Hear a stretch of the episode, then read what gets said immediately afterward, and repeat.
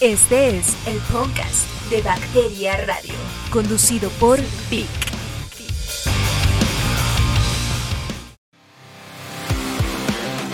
Ey, ey, ey, aquí vamos, otra vez. Hola, ¿qué tal? Yo soy Vic y de nuevo vamos a comenzar un podcast. Este se llama Soy un adulto independiente con traumas psicológicos en busca de dinero.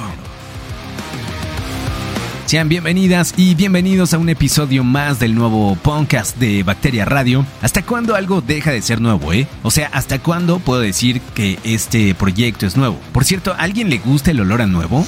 En fin, recientemente la legendaria banda del grunge Nirvana fue demandada por un adulto independiente por una millonaria suma, lo que originó este programa dedicado a las demandas más estúpidas de la histeria humana.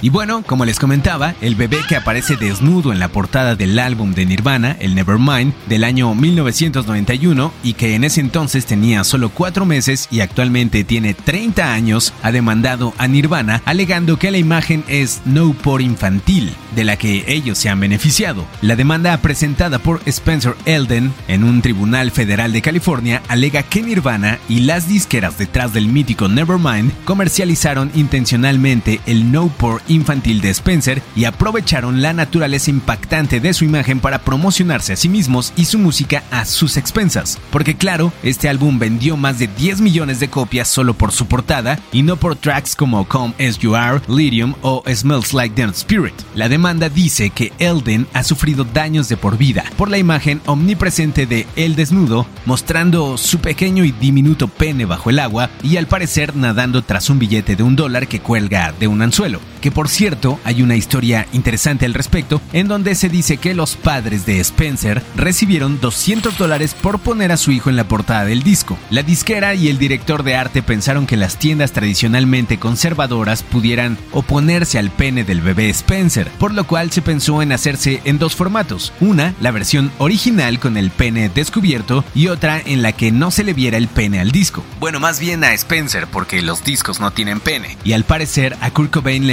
tanto la idea que dijo aceptaría la segunda opción si se tapara el pene del niño con una calcomanía que dijera, si esto te ofende es porque eres un pedófilo encubierto. El disco de Nevermind ocupa el puesto 17 en la lista de los 500 mejores álbums de toda la historia, compuesta por la revista Rolling Stone, lo que me hace pensar que Spencer solo busca algunos miles de dólares de los herederos de Kurt Cobain, los miembros sobrevivientes de Nirvana, Chris Novoselic y Dave Grohl, y por supuesto de la disquera Geffen Records. Sin mencionar que Spencer ha reconstruido aquella portada en más de una ocasión a lo largo de su vida, y es que en Estados Unidos es muy común que la gente realice demandas por razones estúpidas para ganar grandes cifras de dinero, pero esto no solo aplica a músicos, también a actores famosos, deportistas famosos y empresas. Esas no importa si no son famosas, mientras tengan varo, hay demanda. Tal es el caso de Overton versus Anheuser-Busch. Richard Overton demandó a la cervecera por publicidad falsa al beber un six de latas de Bud Light, pues no produjo visiones de mujeres hermosas en bikini en una playa. Aunque sí existe un término en inglés llamado beer goggles, que se traduce literalmente como gafas de cerveza y hace referencia a que cuando una persona está ebria lleva una especie de gafas a través de las que ve a todo el mundo atractivo y sensual. En México a este fenómeno lo conocemos como el Power Ranger, que literalmente es revolcarte con puro monstruo.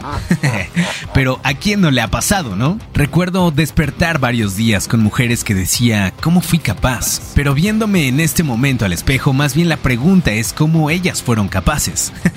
Así que gracias poderosa cerveza por hacerme más bello ante sus ojos. En fin, regresando al caso de Richard, él buscaba el pago de los daños por la cantidad de 10 mil dólares, alegando que esta publicidad engañosa le causó angustia emocional y psicológica. El caso obviamente fue abandonado. Como consejo hay que aprender a diferenciar entre la fantasía y la realidad y no ser un imbécil. También tenemos el caso de Xavier versus Apple por provocarle una adicción al no porn. 50 hojas redactó el protagonista de esta historia, Chris Sevier, para justificar su demanda. Este hombre de 36 años pidió en 2013 una compensación a Apple por haber permitido que se convirtiera en un adicto al no porn. Yo la neta hubiera culpado a Mia Khalifa, a Lana Rhodes y a Bella Danger, no a Apple. Bendito Apple. Meses antes se había comprado una MacBook Pro para trabajar en la edición de música.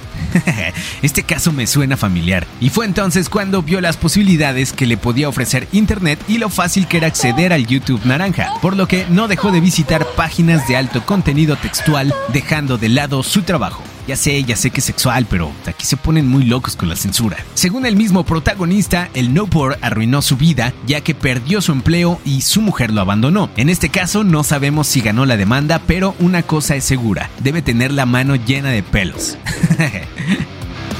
Y ya que estamos hablando de cosas para adultos, Alice Little, la prostituta más cara de los Estados Unidos, tengan en cuenta este dato, la más cara, demandó al estado de Nevada tras perder su trabajo por las restricciones del COVID-19. Aquí lo interesante no es lo absurdo de la demanda, porque sí hay COVID y sí hay que mantener la sana distancia, y pues durante el delisucio no se puede, ¿estás de acuerdo? Sino que Alice se autopublicita como psicóloga, asesora de relaciones y experta en sexo todo en uno. Y dice ganar en promedio cerca de un millón de dólares anuales, o sea, 20 millones 133 mil 600 pesos. Chale y yo aquí haciendo un podcast. Otro que recibió una demanda bastante inverosímil fue el basquetbolista Michael Jordan, quien fue demandado por su gemelo perdido, pues no soportaba ser confundido en la calle. Allen Hecker demandó al famoso basquetbolista por 52 millones de dólares, pues su calidad de vida en la calle se veía afectada por tanta gente pidiéndole autógrafos mientras caminaba. Y me imagino que en efecto debe ser difícil tener fama, pero no la fortuna de Jordan, porque una cosa es parecerte a alguien y otra muy distinta es tener 2.100 millones de dólares en tu cuenta. Pero bueno, estas cosas le pueden pasar a cualquiera y una de las demandas más surrealistas sucedió en 1998 cuando un ladrón de Bristol en Pensilvania quedó atrapado en una casa en la que trató de robar. La familia que se alojaba en ella se encontraba de vacaciones por lo que el hombre quedó encerrado en la vivienda durante 8 días. En este tiempo tuvo que sobrevivir a base de alimentos enlatados, refrescos y comida de perro. Lo increíble es que una vez liberado denunció al dueño de la casa por daños morales sufridos por el incidente e increíblemente, extraordinariamente, el hombre fue compensado con 500 mil dólares. Y de esto no se salva ni Dios ya que en 2005 Pavel M., un preso rumano condenado a 20 años por asesinato, demandó a Dios, basándose en que en su bautizo firmó un contrato en el cual Dios se comprometía a mantenerle alejado de los problemas. Y pues como básicamente Dios no existe, pues no cumplió con el trato. Y ese mismo año, un senador estadounidense también demandó a Dios por causar catástrofes en el mundo. Pero, ¿qué esperaban de alguien que manda diluvios y hace llover fuego y azufre como castigo? Así que espero no ser demandado al término de este podcast por haberles robado una de las posesiones inmateriales más valiosas que tienen, su tiempo, porque como decía mi querido Juanga, abrázame que el tiempo pasa y ese no se detiene. No tiene nada que ver, pero siempre es buen momento para escuchar al divo de Juárez. Valió la pena, ¿verdad? Valió la pena. Nos escuchamos la próxima semana y recuerda que el podcast nunca muere. Este podcast fue editado, escrito y dirigido por Ali André Martínez y es una producción de Artifice. Hazlo tú mismo. Hazlo tú mismo.